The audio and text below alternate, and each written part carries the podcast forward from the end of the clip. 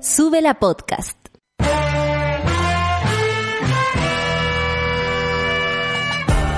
Cuando despiertas en otra sintonía, ves las cosas que otros no ven. Si a veces sientes que estás viviendo en Mordor, o como diría mi abuelita, te sientes como chancho en misa, este es tu lugar. Bienvenido al grupo de contención más diverso de la historia. Para ser parte, solo debes escuchar al resto, participar a tu manera, reír fuerte y comprometerte a buscar más misioneros para esta comunidad. Agarra tu taza y sírvete un buen café con nata, que ya está aquí nuestra guía espiritual, Natalia Valdebenito. 9 con 3 minutos y estamos partiendo el café con nata del día de hoy, por supuesto, en compañía de todo el equipo, de todo el equipo. Charlie. Partiendo por las perillas, en las otras perillas, Luis, por supuesto, que hoy día escuché su voz y no la escuchaba hace tanto tiempo y descubrí que lo extraño. También a la Solcita y también, por supuesto, a la Clau, que hacen posible este programa para que llegue a sus casas, a sus oídos, a su... Sé que mucha gente que no nos escuchaba, por ejemplo, las madres de quienes acompañan a las chicas del teletrabajo, ¿Ah? ¿Cuánta madre por ahí me está escuchando que el otro día con la carta número 3 quedaron da vuelta? ¿ah? Eh, bueno, vamos a tener eh, eh, un, un hit a la semana, creo yo, un hit, un hit mamá o un hit antiguo o un hit del baile del campo o un hit de, un hit que nos permita salir de la rutina. Miren, ahí mostrando perilleos. Eh, eh, que nos permitan salir de la rutina hasta incluso de la radio. Claro, nos vamos a mandar su Pablito Aguilera, porque ese es mi desafío en, en esta vida, ser Pablito Aguilera de la radio online. Santiago, 11 grados nublado, más frío que la chucha, de verdad, créanlo, y chubascos aislados, se esperan todavía que siga lloviendo, vamos a ver qué sucede. Porque ahora hay un solcito eh, muy Arturo Zúñiga, ¿no? Que no calienta a nadie. Y, ah, mira, ahí tenemos en el, en el mapa toda la... Qué pesado. Ya, después Charlie viene el desafío de que yo aparezca en el mapa haciendo gestos. Si queréis me grabáis un día en la tarde. Eh, Arica 19 grados, otra cosa, Nubosidad parcial, variando nublado, pero obviamente desde otro lugar, desde el desierto más lindo del mundo. Eh, también tenemos ahí, ustedes pueden ver en La Serena, un solcito, pero no es tan solcito porque solo marca 16 grados nublado, variando nubosidad parcial. Oye, ahora me creo la del tiempo, ¿sabéis que voy a postular? Porque el, trabajo está escaso, así que nunca se sabe. Rancagua, 11 grados cubierto y chubascos débiles variando nublado, aquí como todo, ¿ah? Cubierto, chubascos débiles, variando nublado. La verdad es que un día de mierda en Rancagua, un saludo para toda la gente que está allá. Y Punta Arenas, un grado, nubosidad parcial, ocasionalmente nublado, fíjate tú, con un grado ocasionalmente nublado. Tenemos en nuestra carta sinóptica además todo lo que pasa con la isla de Juan Fernández, isla de Pascua, el territorio antártico. ¡Eh! Ya me creo la, la, la, la, infante, la, infante, la Carola Infante, esa soy yo, obviamente. Eh, 9 con 5 minutos. La Claudia dio algunas cifras, por supuesto que hoy día vamos a hablar de COVID-19. El registro hasta ayer era de 4.017 casos nuevos, lo que da un total de 275.999 casos en total. No hay leve mejoría, dijo el investigador que afirma que el descenso de casos responde a menor cantidad de test y acusa al menos 300 muertes no contadas hasta el momento. Todo esto se contradice a hay una leve mejoría, como parte diciendo Pablo Mármol en todas las eh, entregas del eh, de, de la mañana, ¿no? Y que cada vez es más tarde, eso nos pone un poco nerviosos. Pero mm, eh, tipo 12 del día están apareciendo ahora con el informe de parte del MinSal y, y claro, el ministro París dice hay leve mejoría, el investigador afirma que no hay leve mejoría, yo prefiero creer que no hay para que no nos relajemos porque no es tiempo de relajarse. El informe epidemiológico dice que Pedro Aguirre Cerda y Cerro Navia pasaron a ser las comunas con mayor tasa de mortalidad del país. No, ex- no es extraño debido al, al sector socioeconómico al que muchas personas de estas comunas viven. Por supuesto, se sabe que hay una enfermedad de base que es la pobreza y que la pobreza no tiene que ver con el, la pobreza hoy, tiene que ver con haber vivido la pobreza, el frío, el hambre, la mala, la mala, la mala alimentación, por supuesto que influye en todo lo que tú vayas a hacer y cómo va a ser tu salud cuando, cuando crezcas. París, eh, París, supongo que esto tiene que ver con el señor Pablo París, por comentado video de Piñera en Vinoteca, eh, ¿se acuerdan? Lo vieron saliendo comprando vino vestido de blanco, ah, muy, muy sensation white. Yo lo encontré así como, ¿para dónde va? ¿Para dónde va presidente? Muy de blanco, muy de lino, no sabemos si vamos aún. que patúa y de manga corta. Mira, aquí la gente opina y yo solamente soy un parlante de sus ideas, amigues. Eh, claro, de manga corta con el frío que hace y uno dice, bueno, esta gente vive adentro de un auto, adentro de una casa, de una cápsula. ¿Cierto? Como que pareciera que finalmente estuvieran viviendo dentro de una cápsula. Pero bueno, ¿qué dijo París a propósito de esto? Porque ayer con la lluvia nos perdimos el gran cahuinazo que era que este señor anduviera comprando vino como una compra absolutamente eh, importantísima, ¿no? El presidente tiene la facultad y derecho de a desplazarse, o sea, tenemos que entender con esto que yo no puedo, pero el presidente sí puede esa es la pregunta que queda en el, en el aire. ¿El presidente de verdad puede hacer lo que quiera? ¿Ir a comprar vino? Quesos, yo entiendo, ¿ah? Qué rico, qué rico poder eh, comerse un queso con un vino exquisito. Como no, mira, como no. qué pena tener gustos parecidos a este gallo. Pero me parece que es una falta de respeto hacerlo de este modo. Aparte que una persona como él tiene a quien mandar a comprar y no, y no digamos con eso que no hay, eh, que, que ay, entonces vamos a precarizar el, a la persona que trabaja para él. No, es porque un presidente no puede dar esa imagen. Ellos no pueden, puede hacer una compra de Corner Shop, para allá arriba llega Corner Shop.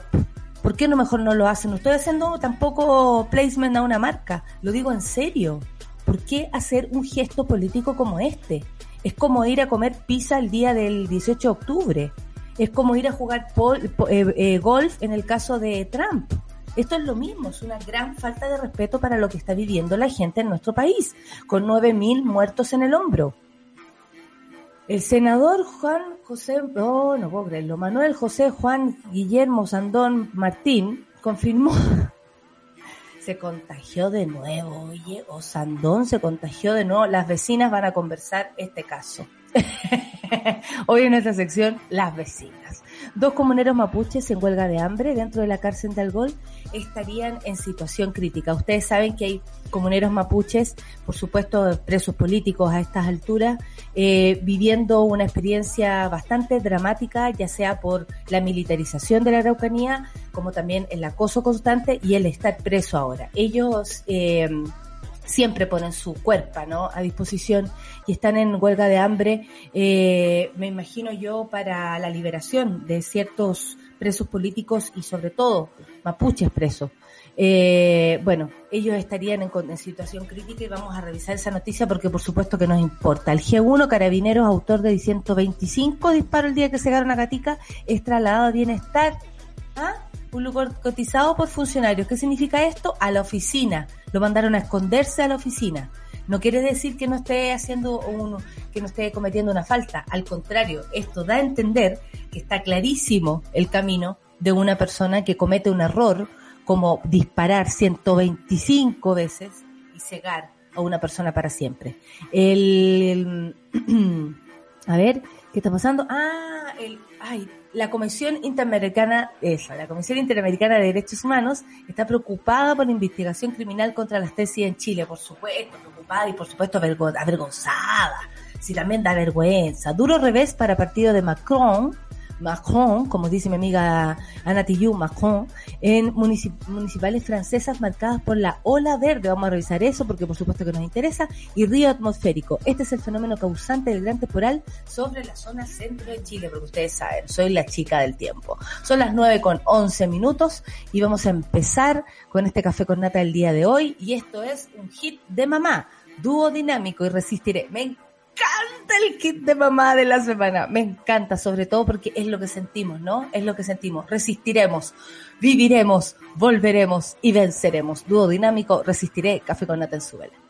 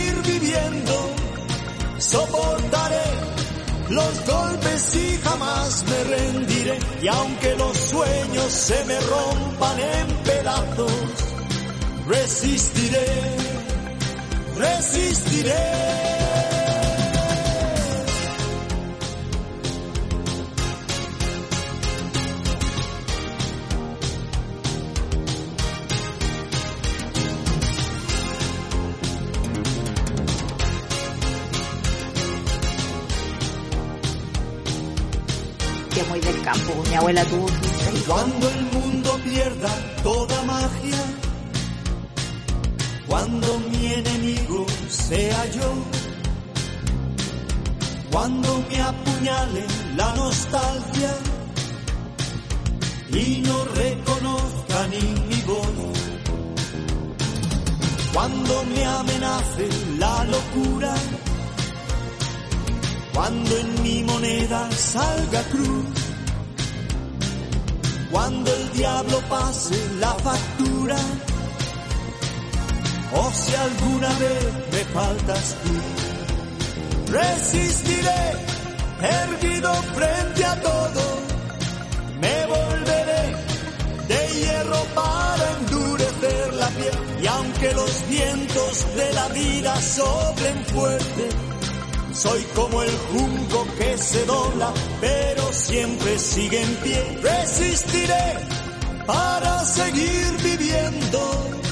Soportaré los golpes y jamás me rendiré. Y aunque los sueños se me rompan en pedazos, resistiré, resistiré.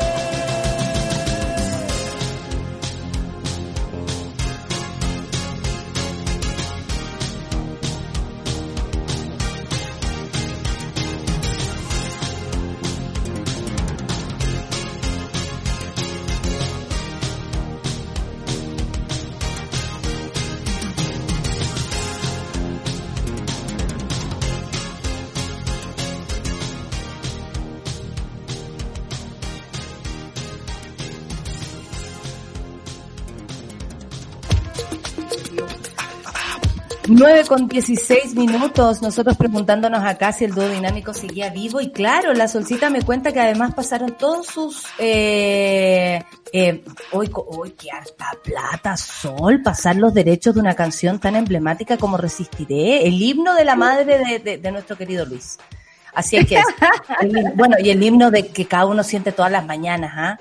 Como resistiré cuando te estáis bañando, aunque los tiempos en la vida soplen fuerte y tú ahí duchando.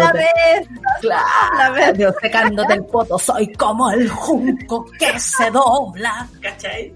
Eh, eh, ¿Cómo sabes esto? Bueno, ¿cómo no? Y pasaron todos sus derechos a propósito de la pandemia, decías tú, sí, esta canción. Porque hay, cierta, hay ciertas canciones que empezaron a revivir con el tema de la pandemia.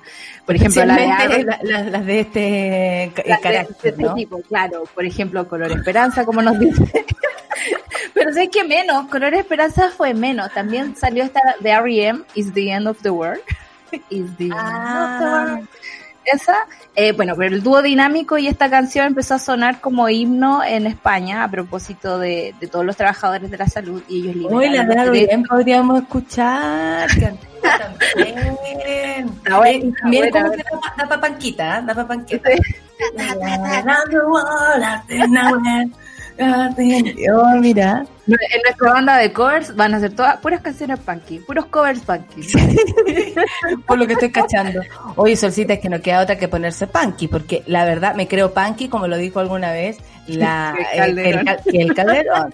Eh, ¿Qué pasa con nuestro país? Y bueno, la cantidad de contagiados, que siguen siendo muchos, y sabemos por qué, sabemos, yo creo que ya no hay mm, misterio, ¿no? Ya no hay misterio en cómo se están dando las cosas, en cuánta gente se contagió en el metro, en la micro, eh, o incluso, por ejemplo, yo conozco un caballero que se contagió, estuvo bastante delicado, ya está bien, por suerte, y él resulta que eh, él cuidaba un lugar que estaba absolutamente solitario, o sea, por su trabajo no se debió haber contagiado, pero en el traslado se contagió. Entonces también tú dices que, qué voluntad pueden poner las empresas para que su gente no se contagie. ¿Qué costaba, por ejemplo, eh, ir a buscar o a dejar a este caballero, que era el que cuidaba el lugar, que estaba solitario, eh, ir a buscar y a dejarlo? Y evitar que se contagiara un señor de la tercera edad, por lo demás, un señor de la tercera edad que está trabajando. No estamos hablando de un caballero joven. Claro. Oye, y no solo eso, fíjate tú que yo salgo solo los domingos muy temprano en la mañana y, y, me topo con muchos viejitos afuera haciendo sus compras, doblados, te juro, así, pero apenas, yo digo, eh, eso es algo que no se ha hablado mucho acá, a diferencia de otros países donde sí hemos tenido contagios, digamos, pegando fuerte en, la tercera edad. Acá en Chile no se habla mucho de lo abandonado que están, eh, de lo solo que están, de la poca asistencia que tienen, que todo todo se hace por internet últimamente. Imagínate cómo cómo para ellos un, un permiso presencial claro. presencial y además de la costumbre que tienen de hacerlo. Porque si no hay una educación de acuerdo a, a las nuevas formas de vivir, no sé, desde la municipalidad, desde ir a las poblaciones, desde ir a las casas de la gente, enseñarles. Además, ¿por qué una persona va a hacer un trámite por internet si no tiene computador? Que no, le interesa tampoco. Y además que estos gobiernos han, se han dedicado a, a, eliminar esas, esas iniciativas. Yo me acuerdo que chica trabajé en una cuestión que se llamaba los telecentros. Los telecentros son centros de internet en las poblas atendidos por mujeres súper bacanes que eran las mediadoras y que le enseñaban computación a las viejas. y iban a ver la teleserie, las invitaban a ver la teleserie y además les enseñaban computación de, por medio, ¿cachai?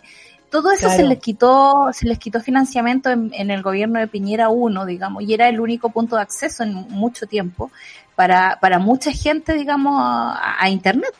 Nosotros no, nosotros nos vamos a dejar de recordar, nos vamos a dejar de recordar que es una población que eh, yo creo que en su mayoría está sola, eh, ya sea porque todos sus familiares han fallecido, eh, los pilló solas, la vejez los pilló en, en esa, hay otros porque los hijos no son especialmente caritativos, eh, sería empezar a, a, meternos también en otro tema, pero sí complica porque uno dice la cantidad de viejos que están muriendo solos o que van a morir solos, pensando en el futuro, en algo que no quiero que más suceda, eh, obviamente lo vamos a poner aquí.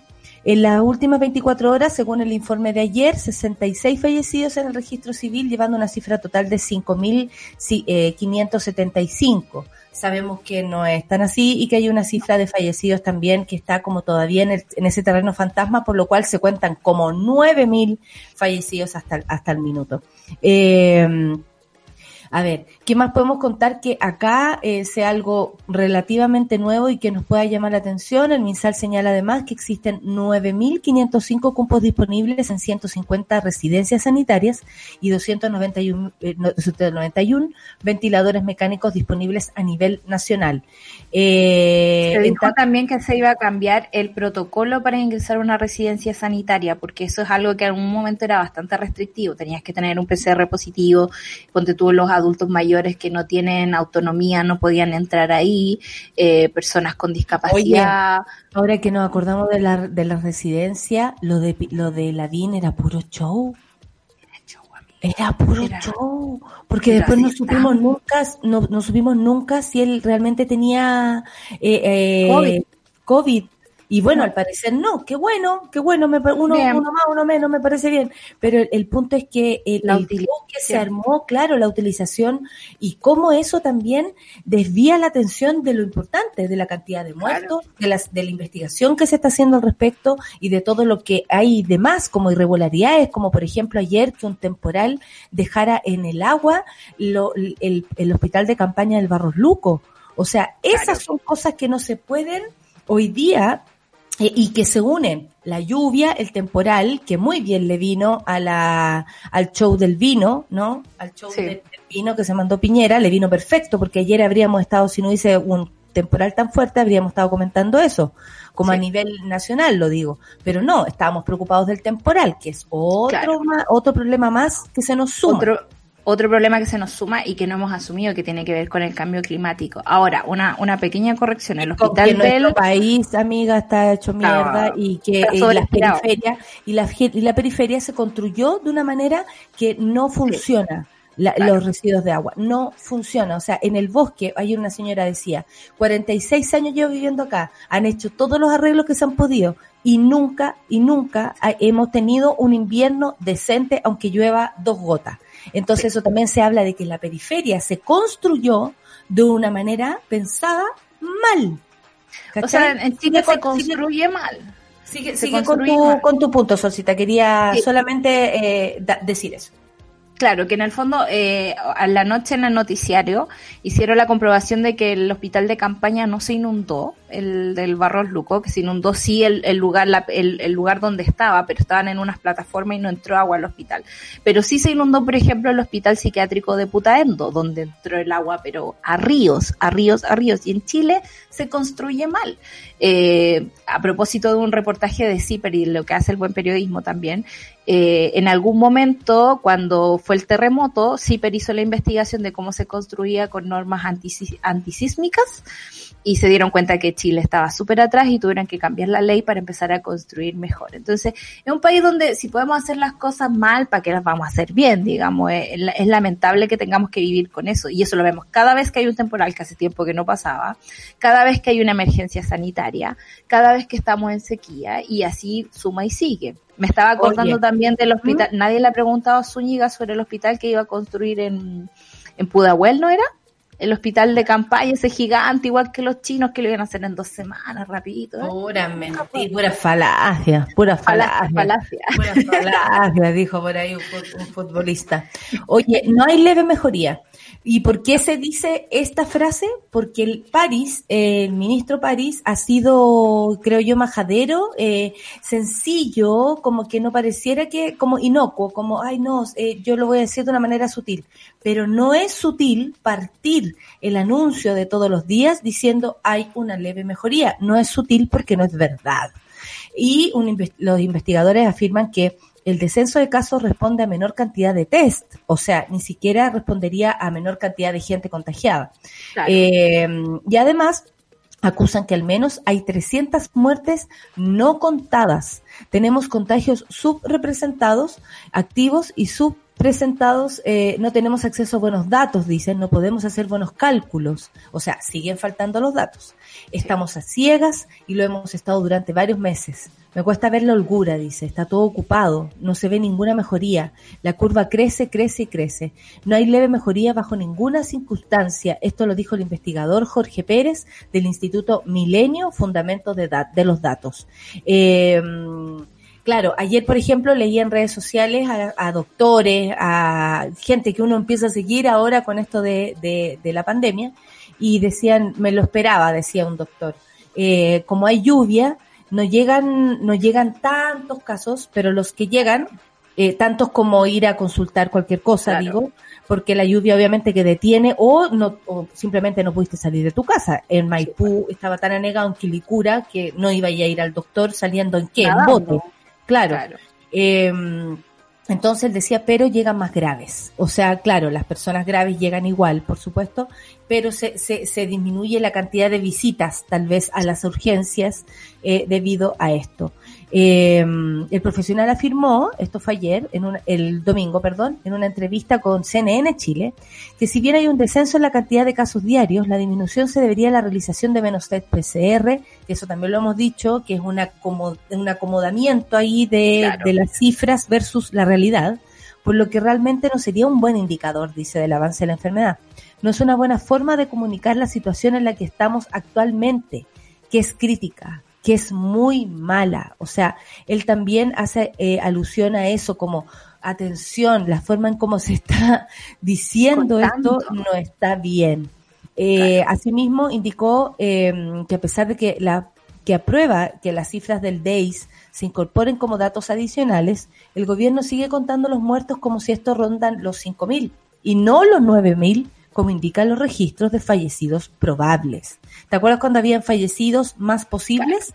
Sí. Eh, ese, eso sería como la, el total, quedarían aproximadamente 9.000. Además, el investigador afirmó que según sus cálculos hay al menos de 300 decesos adicionales que la autoridad no estaría contabilizando bajo ningún sistema de registro. Tenemos contagios subrepresentados, activos subrepresentados. No tenemos acceso a buenos datos, no podemos hacer cálculos, estamos a ciegas y lo hemos estado durante meses.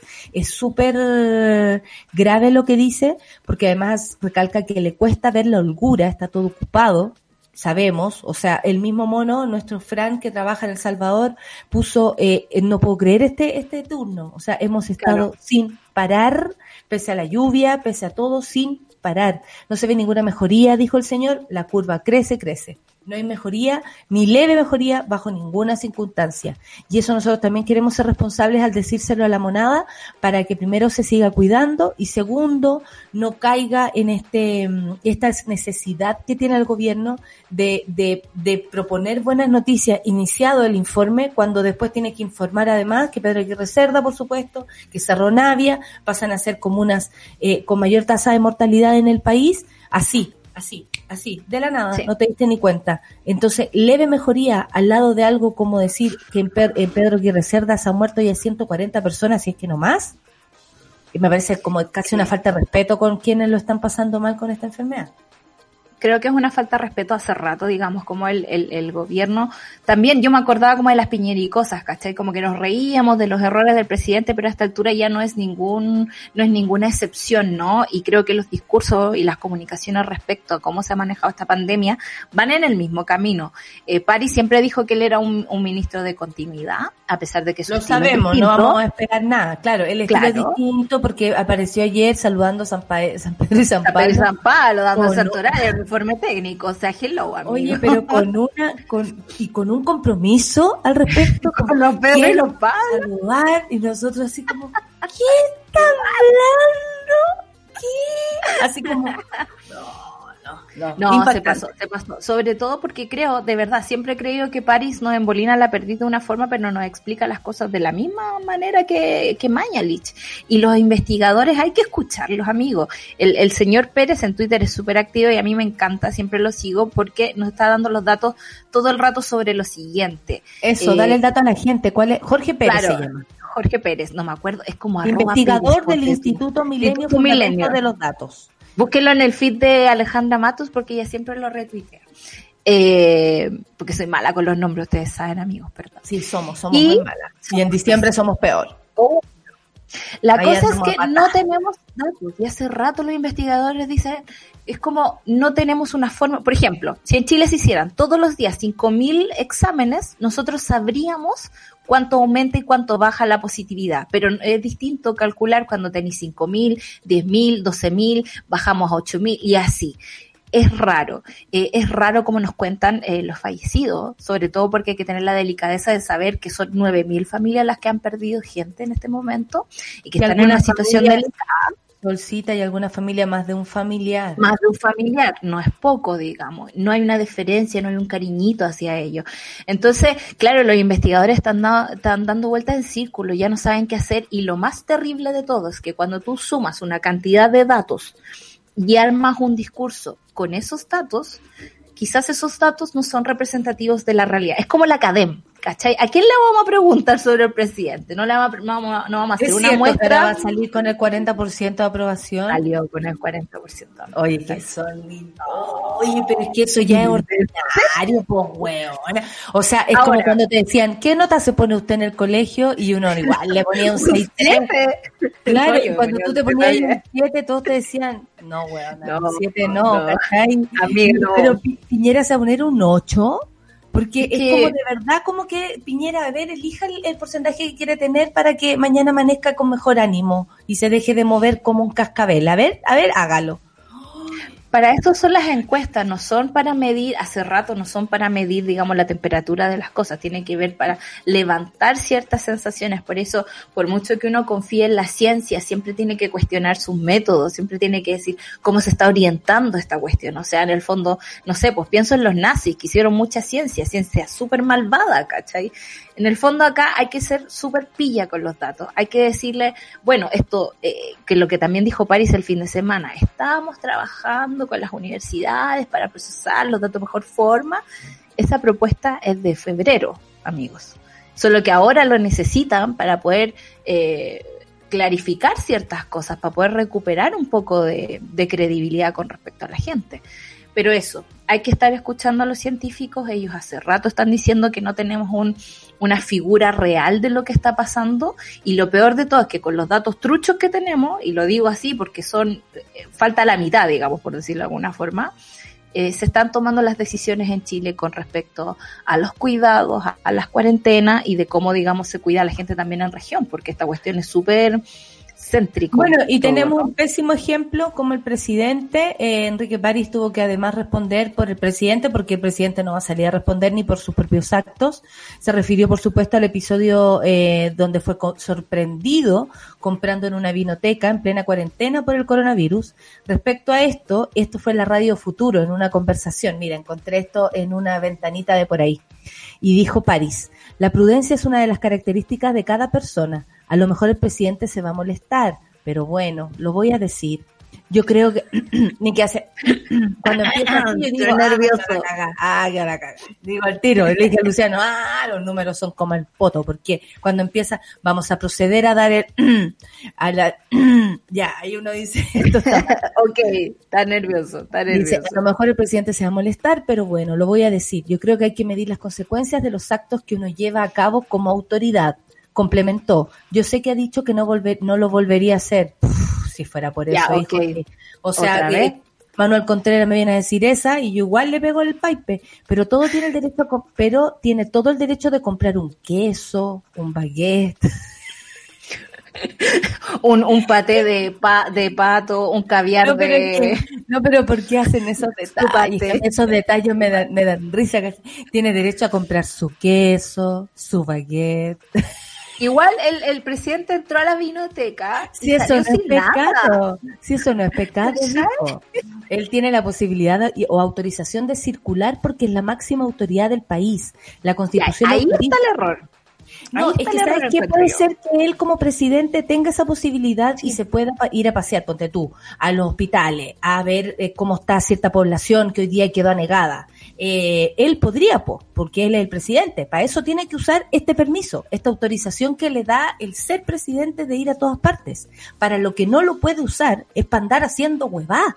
Ese es el punto. Y ahí está el criterio del presidente donde no hay cómo, no hay cómo resolver ese problema de criterio.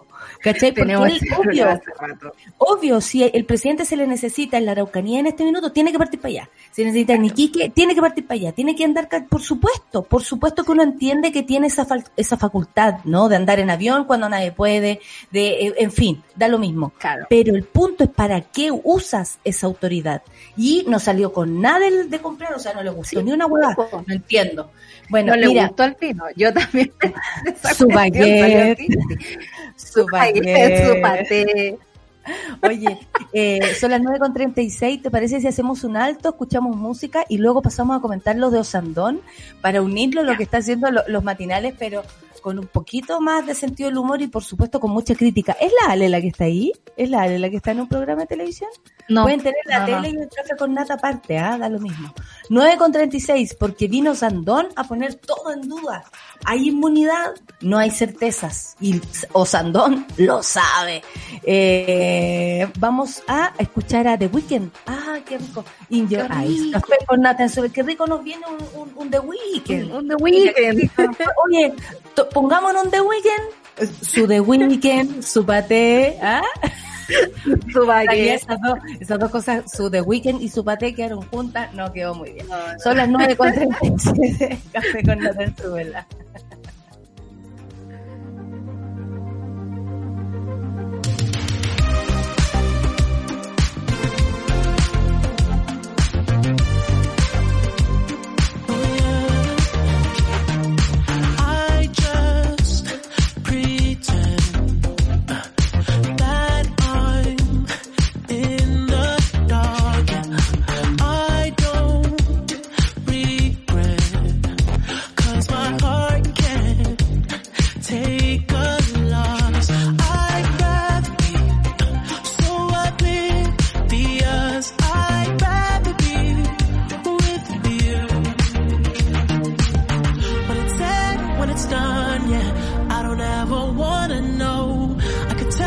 what you've done, yeah.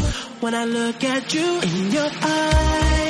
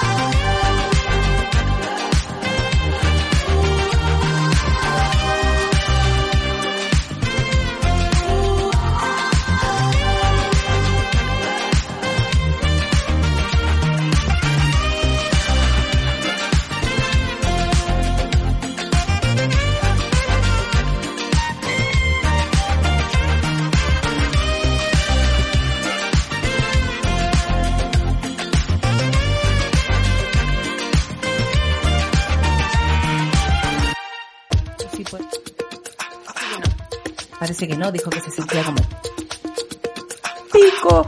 Son las 9 con 41. Estaba conversando y tenía que terminar la frase para que mis amigos entendieran. Dios. No, estábamos Dios, pensando, El colon de la editora sufre. Es que quedé así como. Y justo veo la cámara así y, y, el sonido, todo se unió. Bueno, eh, ¿qué está pasando con Manuel José Sandón? oye, qué, qué desgracia, pero era algo que, pero me parece que es un caso emblemático a utilizar para poder aprender. Eh, eh, honestamente, bueno, esta fue la persona que contagió a mucha gente, ¿ah? a, o sea, hay que decirlo. A el paciente 31 de, de, Hong Kong, ese que Como el paciente, el paciente 33 de Talca, el que contagió a toda la familia, ¿cachai? Y así. Claro, porque, oye, ¿y, quién lo contagió usted? No, el Pedrito. Y, y, y en el Cefán hacía, chao, chao, chao, Pedrito, todo puro weón. Bueno, eh, tenemos aquí al paciente contagioso y contagiante. No, y lo que pasa es que fue hospitalizado. Ustedes saben que eh, eh, Manuel José Sandón hace un tiempo atrás fue y, dijo, tengo COVID, y por eso mismo Montserrat Álvarez, eh, eh, Julio César Rodríguez salieron incluso de pantalla. Ha pasado tanto tiempo que hasta volvieron, hasta se, hasta se recuperaron. Bueno, el punto es que eh, la tonca se tuvo que ir a convertir en Futurama al otro lado, en fin, entonces tuvieron que eh, eh, guardar porque más encima ese día este gallo se paseó por todo por todos los programas de televisión y lamentablemente contagió a muchas personas porque sabemos que hay personas que tal vez no son tan sintomáticas pero sí muy contagiantes. Él no sabía que tenía COVID, se enteró en un rato después, digamos, esto fue mm, en mayo y esta semana, este fin de semana, se dio la noticia que luego de ser internado de urgencia en la Clínica Santa María por sentir intensos malestares corporales, de hecho él lo dijo, me siento muy mal, y una alta fiebre, el senador Manuel José Sandón confirmó que se contagió con COVID-19 por segunda vez. Esto quiere decir tal vez, Solcita, que a él le habían dado comillas de alta, eh, diciéndole que había salido su PCR negativo. Yo supongo que tuvo un examen de salida. Supongo. O sea, los que tienen privilegios tienen un examen de salida amiga, no es, no es la norma en Chile. Puta, un senador que eh, se anda paseando por Chile me parece que es lo mínimo que tenga un permiso, sí, que tenga un permiso por último, o sea, un PCR porque va, va a ir donde, no sé, gente, por ejemplo. Claro, o sea, tiene que podría, podría abstenerse de ir a ver a la gente, creo yo, pues. Eh. Pero también es un básico, es un básico, como dices tú. Así debiera ser. Todos debiéramos tener nuestro PCR de salida hay otro básico también, que nosotros, mientras no exista la vacuna, tenemos que comportarnos como si todos estuviéramos enfermos, porque podemos contagiar o podemos ser contagiados por segunda vez. Y esto tiene que ver con que no tenemos ninguna certeza más que la observación de los equipos médicos sobre cómo va evolucionando esto. Y depende de dónde vivas también, de cómo se, no sé, pues no es lo mismo enfermarse de COVID en, en las alturas de Putre que en Santiago mismo el tema del oxígeno es importante. No sé, hay un montón de cosas ahí que no están claras y, e insisto, hay que comportarse como si uno estuviera enfermo y pudiera contagiar para prevenir, digamos, que pase esto que pasó con José Manuel. Manuel, Manuel José Sandón. Con su comunicado quedó más que clara eh, que no hay certeza sobre esta enfermedad y menos sobre la inmunidad, de la que tanto habló Mañalich, incluso proponiendo un carné que lo pararon a menos mal, alguien no sé quién logró. Desde la OMS.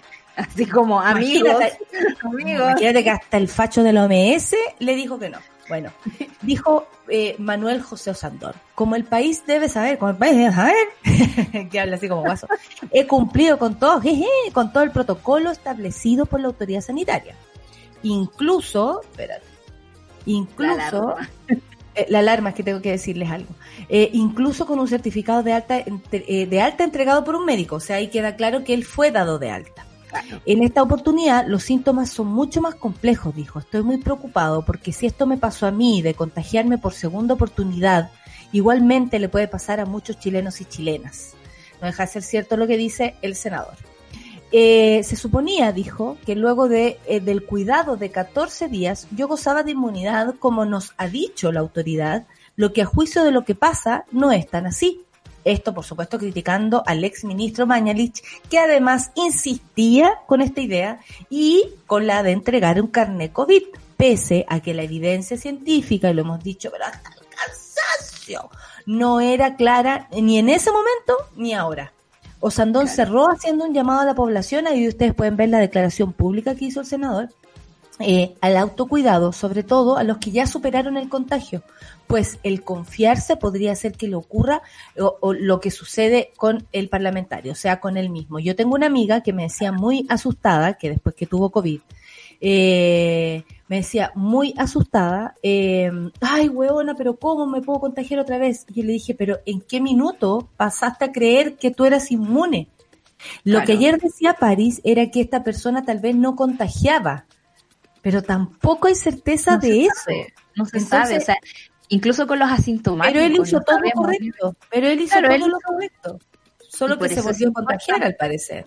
Claro, por eso es importante también saber que las comunicaciones del gobierno son muy importantes para cómo la población adopta las medidas. Si a un senador de la República, con todos los asesores que tiene, con todo lo que le pasó, le vuelve a pasar otra vez, con toda la redundancia que acabo de decir, o sea, imagínate a una persona que ve las noticias de vez en cuando, con señales poco claras, digamos, y con, eh, con, con poco eh, sentido del autocuidado. Y es difícil autocuidarse cuando no tenéis que comer, porque estamos hablando de la gran mayoría de Chile. no Imagínate de- que Sandón se la- puede autocuidar y se contagió de nuevo. Claro. ¿Qué queda para el resto, hija? Estamos hablando de la gente que sale a trabajar y que usa el transporte público. El otro día escuchaba a, a la gente de la OMS China que habían ¿Ya? ido de paseo a, de paseo digo yo, a Italia cuando estaba la máxima explosión de- del contagio ahí mismo. A Sapiare, a Sapiare. Claro, entonces él llega eh, al aeropuerto y de repente ve que el transporte público está funcionando y dice, ¿qué diablos está pasando acá? ¿Cómo es que la ciudad no está parada? ¿Cómo es que no podemos ba- bajar el contagio? Y calmó todo y dijo, locos, esto se acaba acá, se acaba acá. Y es lo que está pasando en Chile.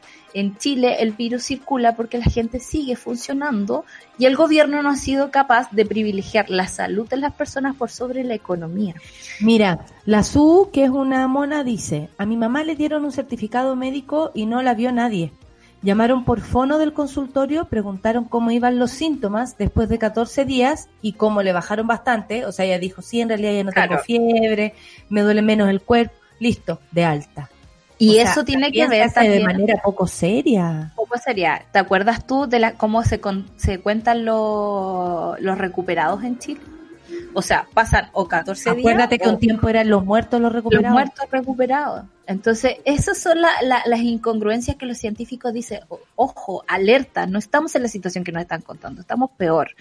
Y eso, digamos, la única salvación que tenemos, incluso hasta que exista la vacuna, es un autocuidado extremo, que incluso así nos podemos contagiar.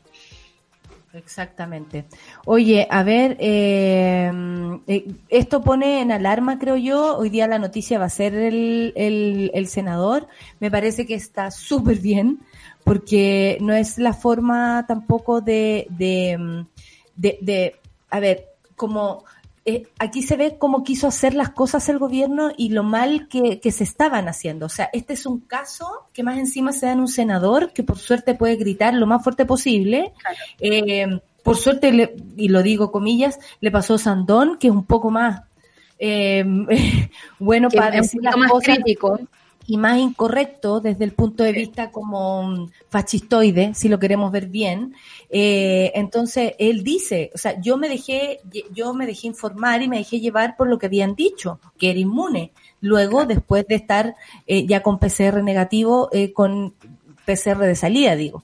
Pero la verdad es que esto, eh, aquí dicen, por ejemplo, que como se anduvo paseando de nuevo en los canales de televisión, eh, también en Canal 13, él asistió el viernes pasado y compartió estudio con el diputado revolucionario eh, Giorgio Jackson. Bueno, yo vi a Giorgio que no se sacó jamás la, la mascarilla, ojalá que de algo sirva. Eh, pero obviamente, Godoy también dio positivo. ¿cómo se habrá COVID. contagiado esa mujer que estaba en su casa haciendo el programa eh, y después, pero ¿sabes qué? En la última semana fue a un lugar del canal a hacerlo y ahí se Cachai. contagió. Sí, pues Y sí, está embarazada. fondo- Qué bueno que no tiene síntomas, pero Eso, eso, bueno, ojalá que todos, digamos, la gente que está contagiada en este momento eh, pueda desarrollar una enfermedad que no, no sea tan terrible para su propio cuerpo. Recordemos que lo- todavía no sabemos los estragos que va a dejar después, las consecuencias. Ayer, ayer, ayer un reportaje de, de secuelas Y claro, depende mucho de tu físico, de tus enfermedades preexistentes, por supuesto, o de cómo venías tú parado en la vida, de tu sistema inmunológico, o del daño que te haga de verdad la enfermedad. Hay- eh, había una persona que todavía no sale de la cama, había una señora que decía esto es terrible, me cuesta, me sigue costando respirar. Otras personas, eh, debido a, no sé, a la intubación, quedaron con otros órganos comprometidos. Eh, también, por lo que supe, por otra persona que conozco que también se contagió, eh, también ataca a otros órganos. Entonces, no necesariamente vas a necesitar un ventilador, que es la necesidad que se han dedicado a cubrir, sobre todo a través de los medios. Oye, van a haber 300 ventiladores para Antofagasta, 200 ventiladores para allá. Ya, esto también puede afectar 5% otros órganos. es el 5% de la población. O sea, es una medida eh, indicada solo para los que están graves, no para todos los que están enfermos.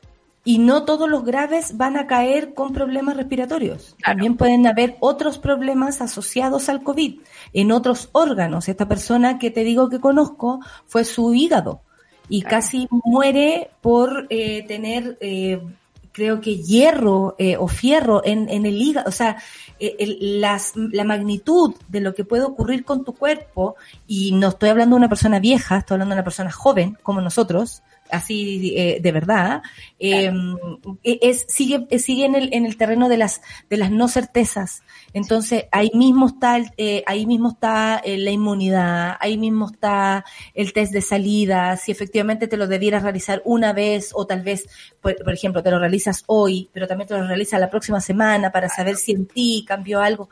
Qué lástima que no tengamos los recursos, cada uno de nosotros, para poder hacerle un seguimiento a nuestra propia enfermedad y así conocer lo que ocurre con el Y en el cuerpo fondo- y poder entregar una información también al Estamos resto. perdiendo datos. Esos datos son importantes para cómo se van a manejar. Esta no va a ser la última pandemia que vamos a pasar, amigos. O sea, como está el cambio climático, como está las cosas en el mundo. O sea, se dio un brote de porcina nueva, una nueva porcina en China y es probable que nos tengamos que preparar para eso. otra vez.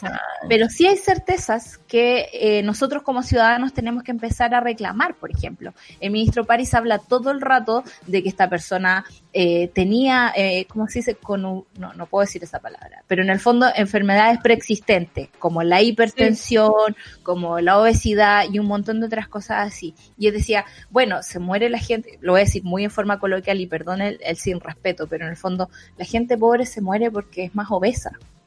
¿Cachai? Eso dijo. ¿Te acuerdas, ¿Te acuerdas esa imagen que apareció de una persona con obesidad reclamando por hambre en su Claro. población y, Y dando a entender? Y mucha gente reaccionó así como, ay, me voy a decir que tú necesitas, o sea, por verte gordo estás bien alimentado. No, es sea, como una persona de- flaca tampoco saludable. No, La- hablemos de los nutrientes y, y hablemos también, sobre todo de la y de salud una historia.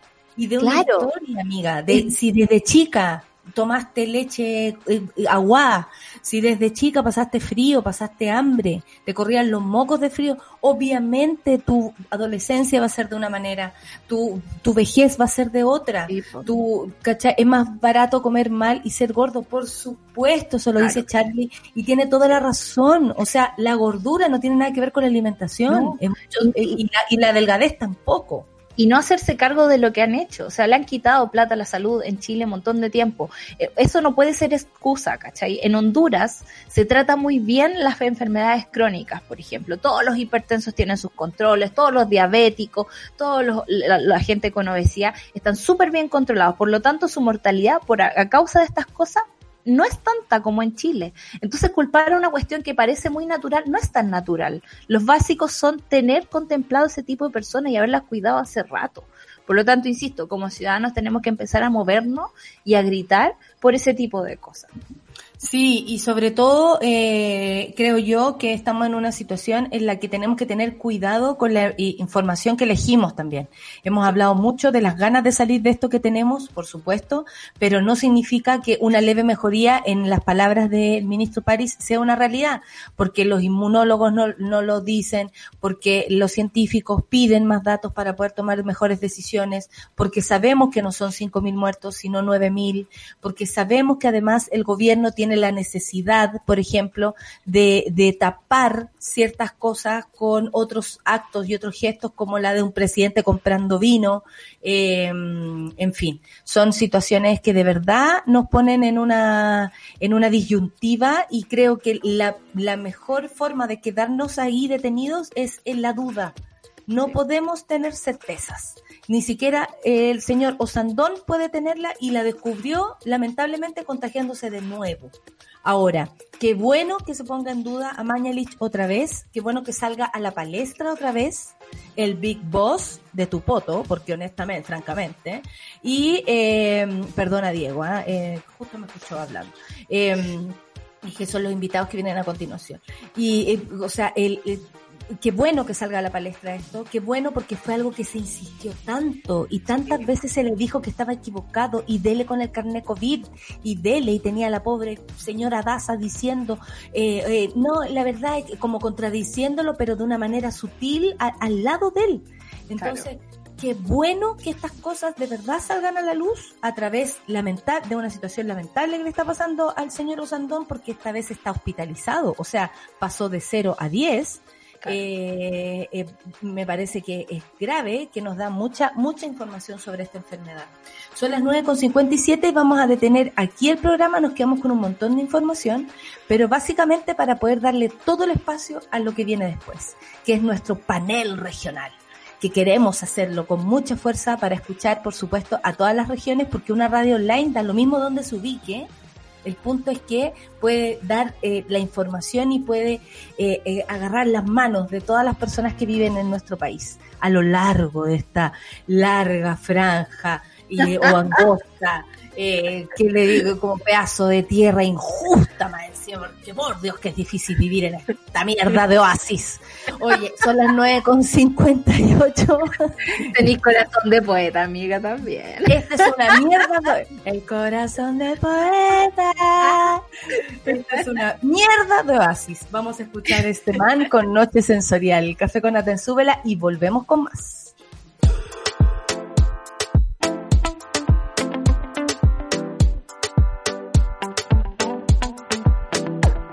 Tú llegaste a mi mente en la noche sensorial.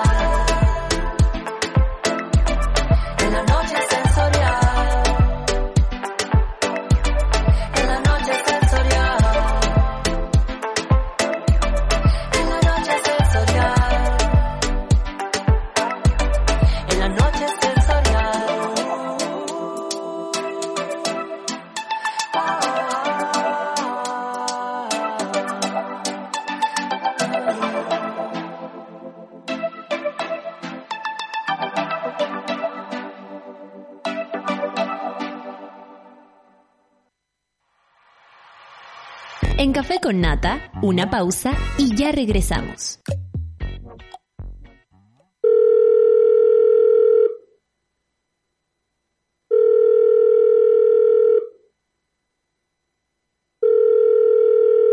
En la mayoría de los casos de abuso sexual durante la infancia, la víctima puede llegar a esperar hasta 20 años para atreverse a hablar.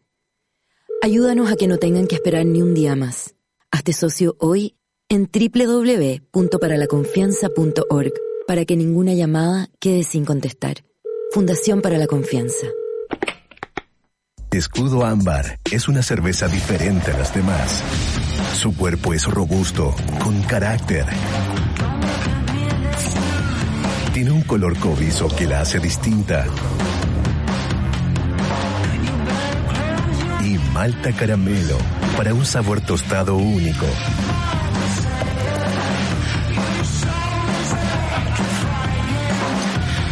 Nueva Escudo Ámbar, hecha con carácter y maltas caramelo.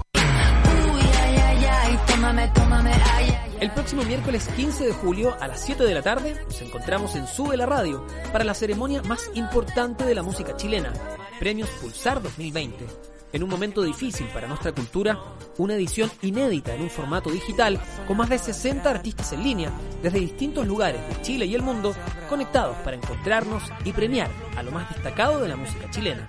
Recuerda, el próximo 15 de julio a las 7 de la tarde nos encontramos en una nueva edición de los Premios Pulsar, solo por Sube la Radio.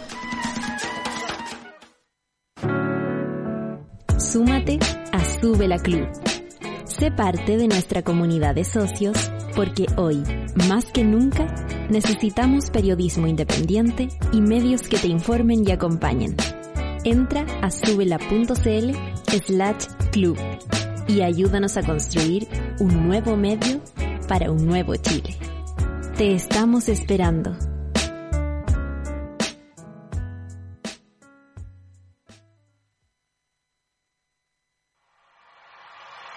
Ya estamos de vuelta en Café con Nata.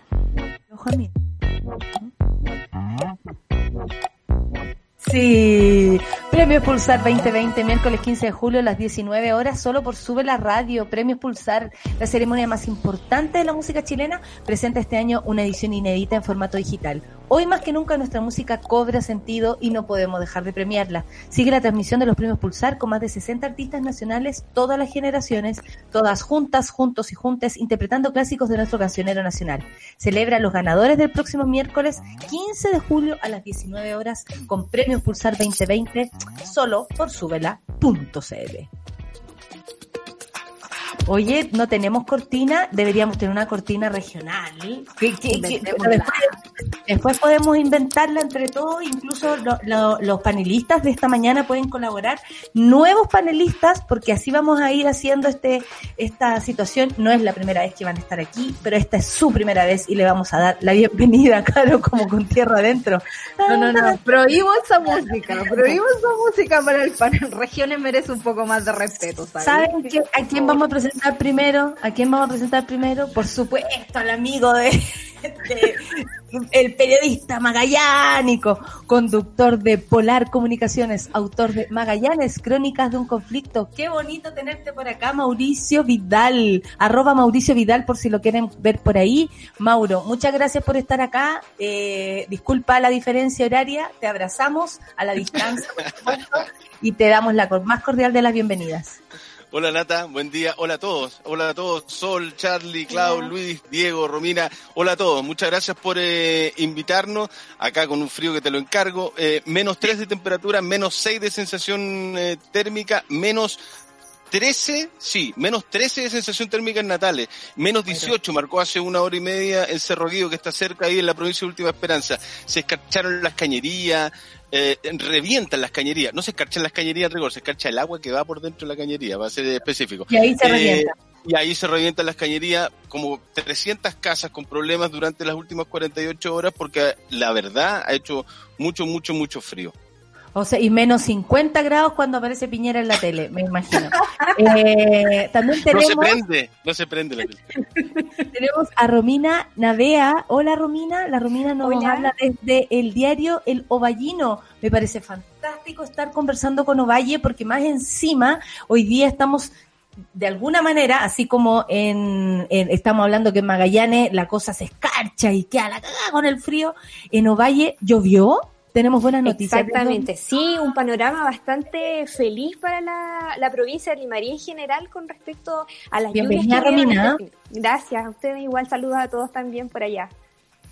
Oye, estamos muy contentos con conversar con Ovalle, primero para saber de eso y segundo, por supuesto, lo que está pasando con la pandemia y también recibimos a Diego Rivera de Radio Rancagua que nos cuenta que en Rancagua está la más uno. Eh, ¿Cómo estás, Diego Rivera? Súper bien, gracias por la invitación. Efectivamente, en Rancagua, así como todo el mundo bajo este mismo paraguas del gobierno, eh, están pasando están, están pasando cosas. Eh, saludar a, quienes nos escuchan desde Rancagua. Eh, habían hartos auditores y auditoras de, de, esta, de esta radio y de este programa. personalmente acá vengo desde el programa Hacemos Radio, de Radio Rancagua, como ya decían, que es la más antigua de Chile. Ese dato siempre hay que mencionar.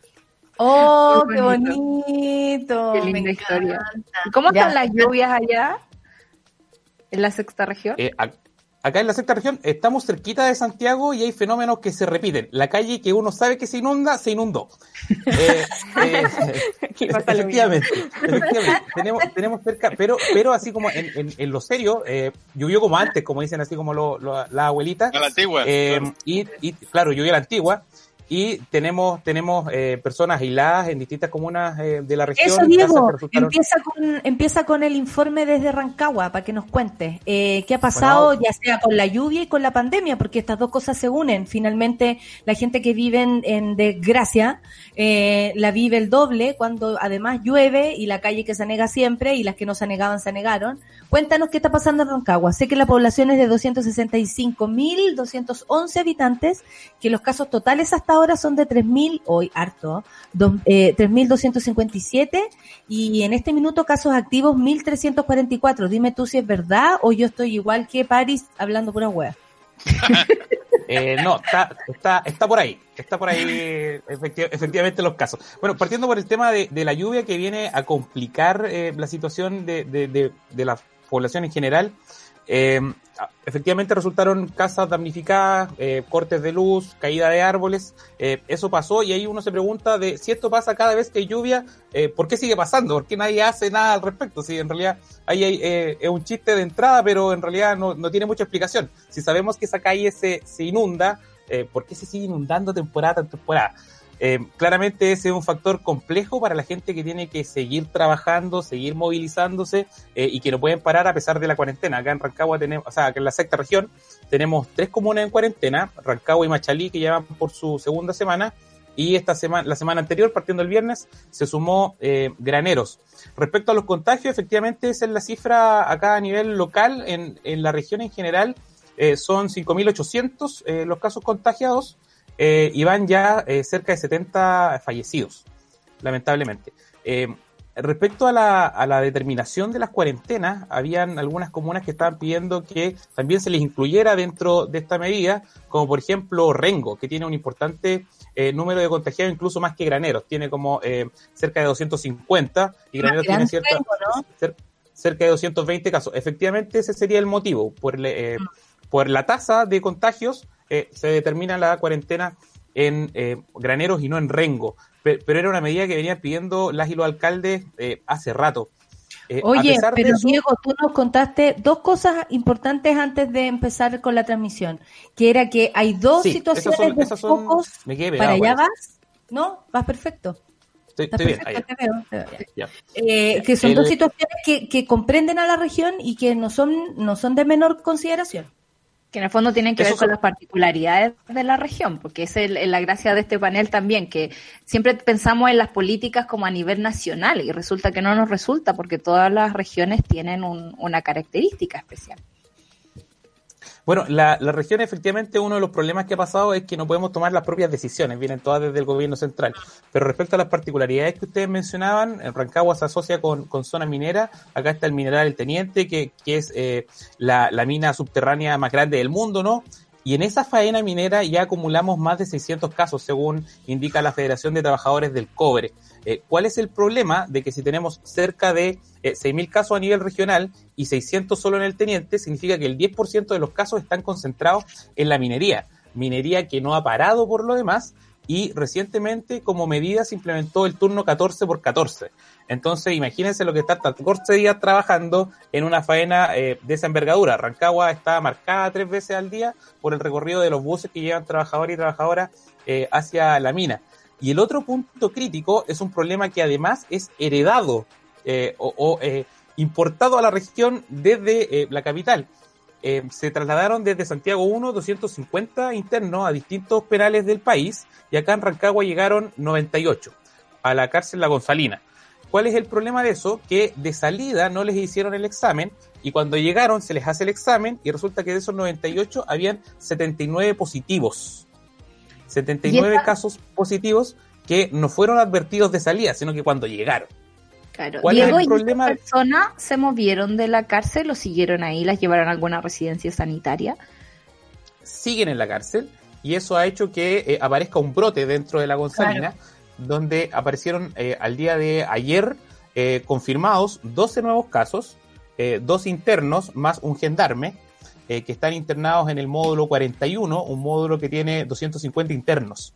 Entonces hay un brote importante en la cárcel eh, La Gonzalina y hay que decir que Gendarmería, así como muchos otros sectores públicos, no están trabajando a toda su capacidad. Y se ha dado un- una cosa que, que es extraordinaria porque eh, las comunicaciones desde la cárcel hacia afuera siempre han estado prohibidas, uno entiende que no se puede, pero ahora como se han ingresado teléfonos para que puedan comunicarse con las familias, han sido los mismos internos los que han estado haciendo denuncias eh, y subiendo videos hijo. a redes sociales y, y comunicándose con los medios locales. Entonces, ahí hay una situación muy compleja y todavía se está esperando algún pronunciamiento de, de la autoridad pertinente en este caso, que sería la Seremia de Justicia.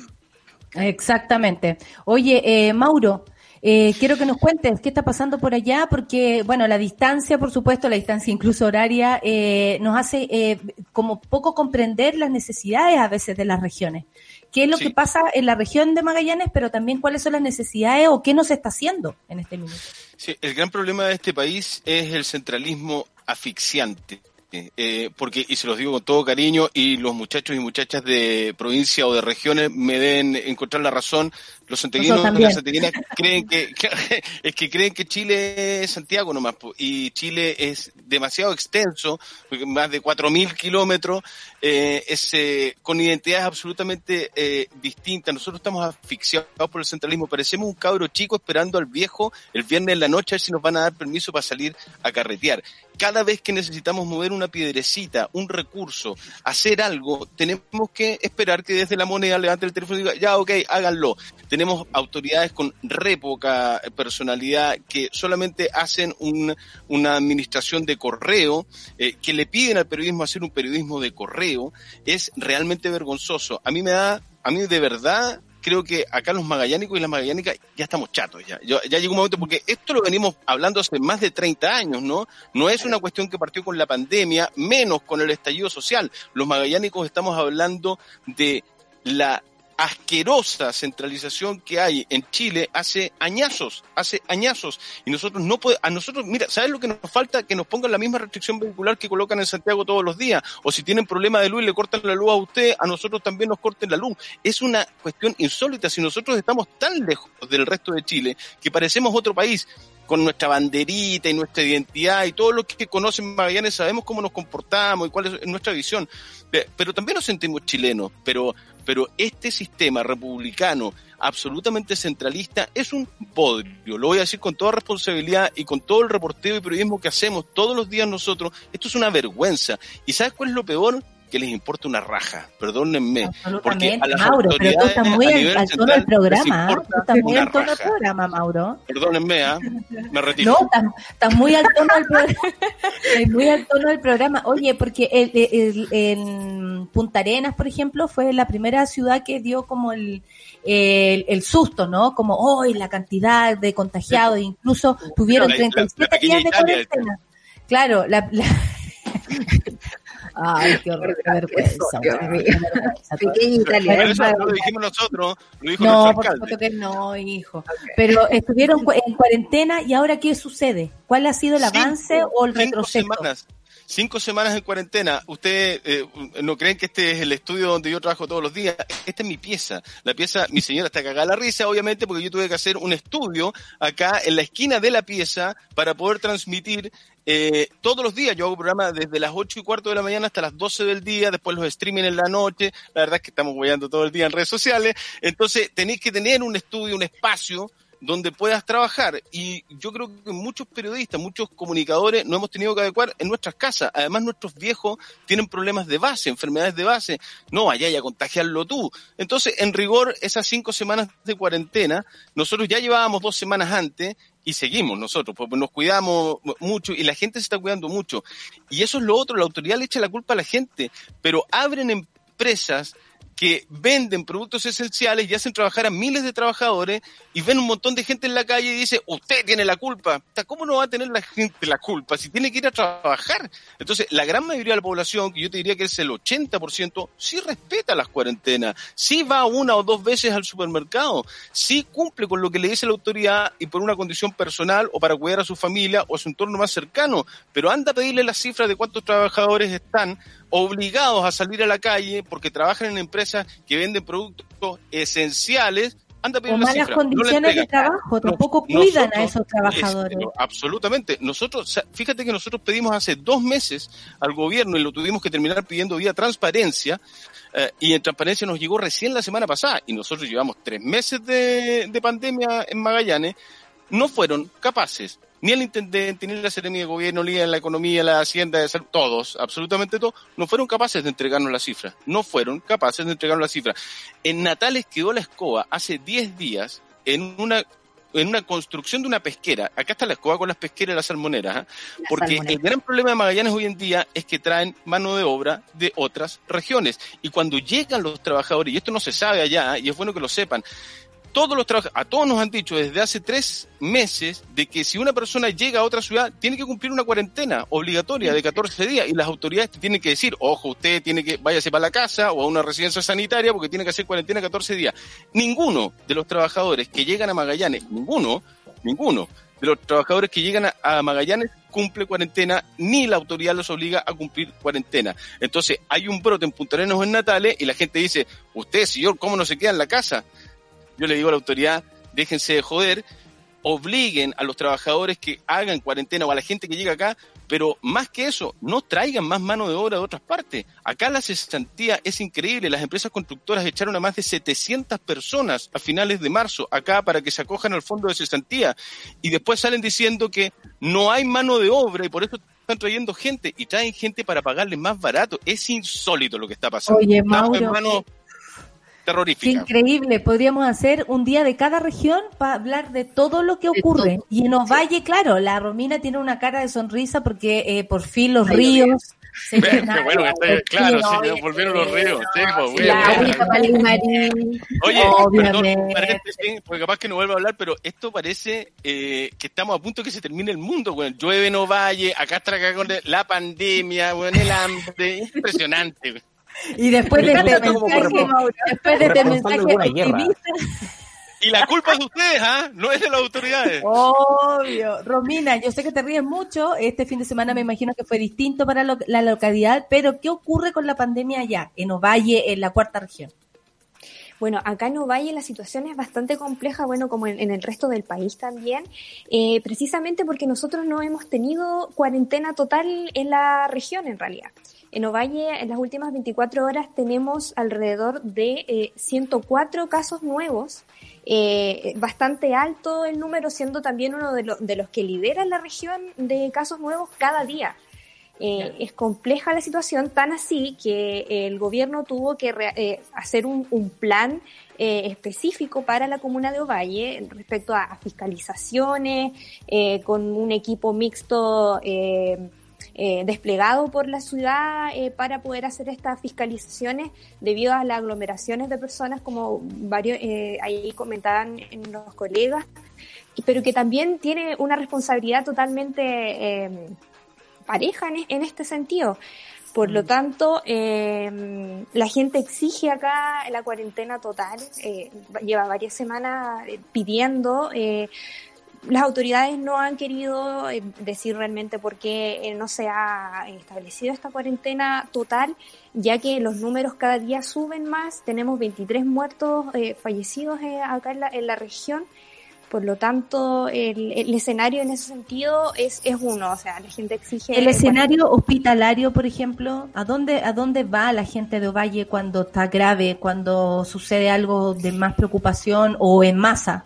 En el caso bueno, de precisamente aquí en Ovalle está el hospital de contingencia en donde incluso llegan eh, eh, eh contagiados de otras regiones eh, también. Entonces estamos acá mismo con el hospital de contingencia también se despliega en el Hospital de La Serena y de Coquimbo principalmente, pero aquí nosotros tenemos el, el, hospital de contingencia, como te decía, además también de uno de los laboratorios para poder eh, eh o sea, declarar eh, los casos nuevos. Oye, qué, loco que con tanta preparación eh, se, se tomen menos medidas. Solcita que en el fondo eso tiene que ver con la, con la tardanza de que el gobierno central se entera de las realidades particulares de, de, cada lugar. A mí me gustaría saber eh, cómo ven como los pueblos chicos. Yo, yo soy de Santa Cruz y, tenemos un alcalde bien pintamono, digamos, que por suerte en este momento se ha puesto bastante ahí con la gente. Pero, pero me imagino que... pero porque ahí aprieta el pueblo, pues ahí aprieta el, mismo pueblo, aprieta al alcalde, pues. Claro, pero me imagino... al menos lo podéis tener así. Sí, es verdad. Pero claro, no sé, pues pienso, si yo pienso en la sexta región, pienso en Isla de Yaquil, ¿cachai? ¿Cómo esa gente se entera de estas cosas? ¿Cómo, ¿Cómo ven ustedes las comunicaciones para la gente que vive un poco más lejos de la ciudad? El Diego primero, y de ahí el Mauro y de ahí la Romina. Ah, bueno, en, en, las regiones se repica un poco el centralismo de, a nivel país, entonces las ciudades capitales claramente concentran la mayor cantidad de funcionamiento. Que hayan cerrado Rancagua, por ejemplo, es muy complejo porque hay mucha gente que necesita venir a trabajar acá o que viene a hacer sus trámites acá o que viene a hacer eh, sus compras acá. Entonces, la realidad particular de las regiones y del mundo rural eh, es muy complejo de cómo se hace llegar esas medidas, cómo se hace llegar esa fiscalización. Eh, caso de lo comparto totalmente lo que decía Mauro allá de, del abandono de las regiones. Nosotros que estamos tan cerca de Santiago, por ejemplo, hay mucha gente que todavía está esperando la famosa caja de mercadería eh, y que finalmente no sabemos si va a llegar alguna vez. a contarles en razón de eso, de que acá están, solo en Rancagua, están funcionando alrededor de 50 ollas comunes. Eh, yo no quería dejar de mencionar eso en este espacio porque eso habla de lo bueno y de lo malo. Eh, lo bueno que es eh, la organización comunitaria y cómo la gente se pone solidaria con la misma gente, pero también es triste que sea necesaria la olla común. Y ahí eso destapa una realidad porque la gente que asiste a la olla común no es la que está afectada ahora nomás con la pandemia, es la gente que necesitaba de antes. y cuando estamos en cuarentena, lo más dramático resulta ser que hay que pedir permiso para ir a comer. Eh, hay que pedir permiso para saciar el hambre. Eh, y eso no puede ser porque resulta que la autoridad no contempló permisos especiales para las ollas comunes, sino que después reaccionaron, dijeron, ah, chuta, no podemos cerrar estos comedores porque están satisfaciendo una eh, necesidad pública. Entonces ahí se generó un tema de permisos especiales, pero el- la persona que asistía igual tiene que pedir su permiso. ¿Cómo lo hacen? ¿Cachai? En, en este minuto son las ollas comunes las que están desarrollando eh, redes de distribución, haciendo su propio delivery. Eh, ¿Sabes pero al Diego? No habíamos, no habíamos caído en esa. no de Sí. eh, el, el ente público debería hacerse cargo de, de ese problema. Entonces, los problemas de las regiones, así como del país, se agravan sobre todo en el mundo rural, que, que ahí también hay poca información. No sabemos bien qué está pasando eh, en las zonas más aisladas. Exacto. Sí, Mauro. Lo que, lo que dice Diego se replica no solamente en Rancagua, sino que en Magallanes. Nosotros llevamos más de un mes de ollas comunes y, y mesas solidarias. Las mesas solidarias como la sobremesa, donde la gente no alcanzó a llegar, o tú llevas tu, eh, tu ayuda. Deben haber más de 20 ollas comunes solamente en Punta Arenas, ¿ah? más de 20 ollas comunes. El fin de semana, eh, una eh, mini eh, cadena radial solidaria logró juntar casi 300 cajas para gente que no está recibiendo ayuda porque las cajas no están llegando. Se anunciaron más de 25 mil cajas para Magallanes, no ha llegado ninguna caja del nivel central. Las cajas que se están entregando son financiadas por el Consejo Regional de Magallanes, por el CORE, no por el gobierno. El gobierno dijo que yo les voy a enviar cajas, la WIFA, no llegó ninguna. Y las cajas que llegaron a Puerto Williams, por ejemplo, se robaron 50. weón. Un funcionario municipal se robó 50 cajas que eran para la gente que no necesita ayuda.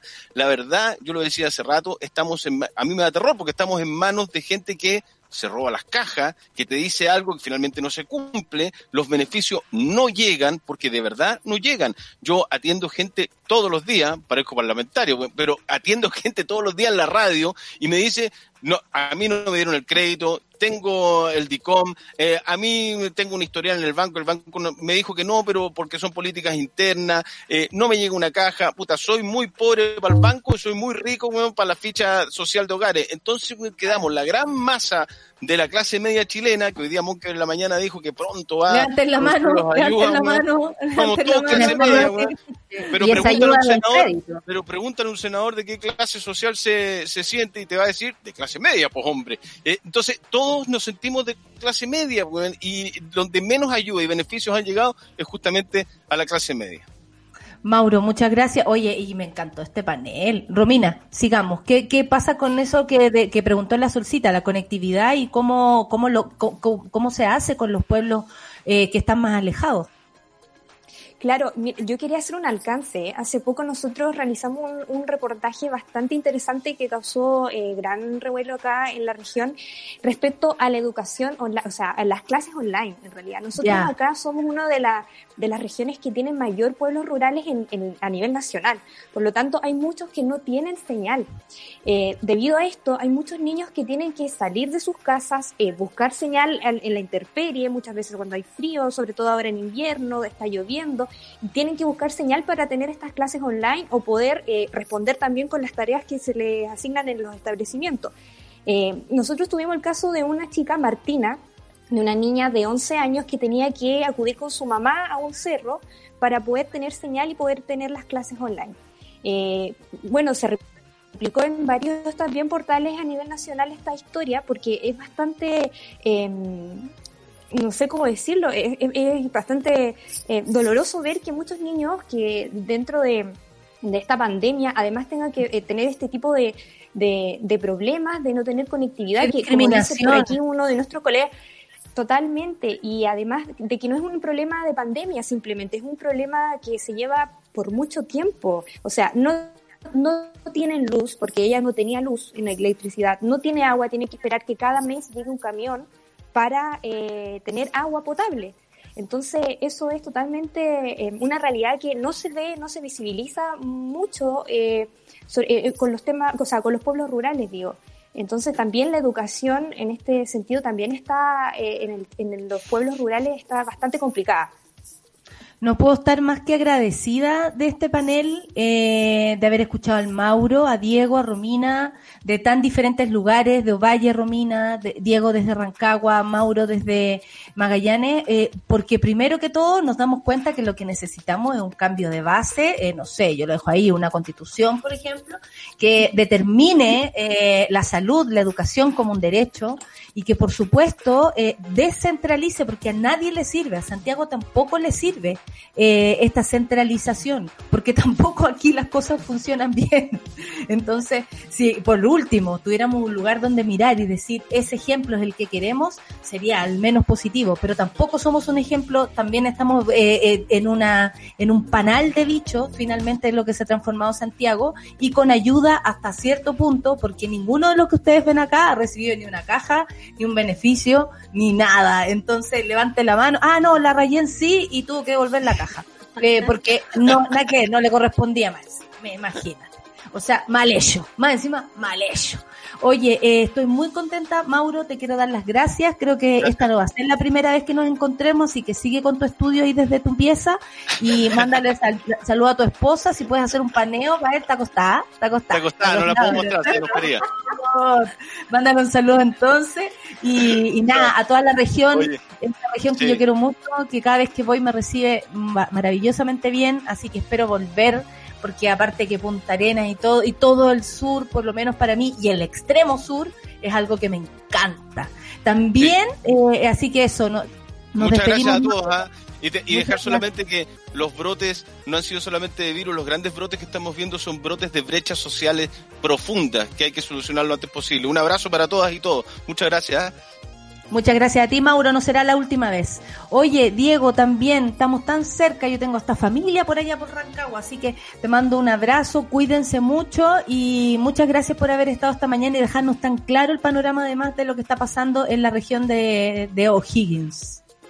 Gracias por el espacio, venga a darse una vuelta por estos lados eh, cuando guste. Eh, y claro, ahí comparto lo que decía el Mauro, hay que los problemas eh, son del sistema, del modelo, eso es lo que hay que cambiar, eso es lo que nos está afectando eh, realmente y ojalá que en una nueva constitución las regiones y los municipios puedan tomar decisiones, puedan tomar decisiones y no estar esperando lo que pasa ahí en la capital. Que estén muy bien, un fuerte abrazo. Oye.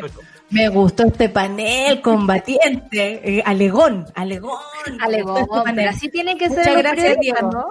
Muchas gracias, Diego. Así debe- deberían estar estos periodistas en la moneda. ¿sabes? En la moneda preguntando.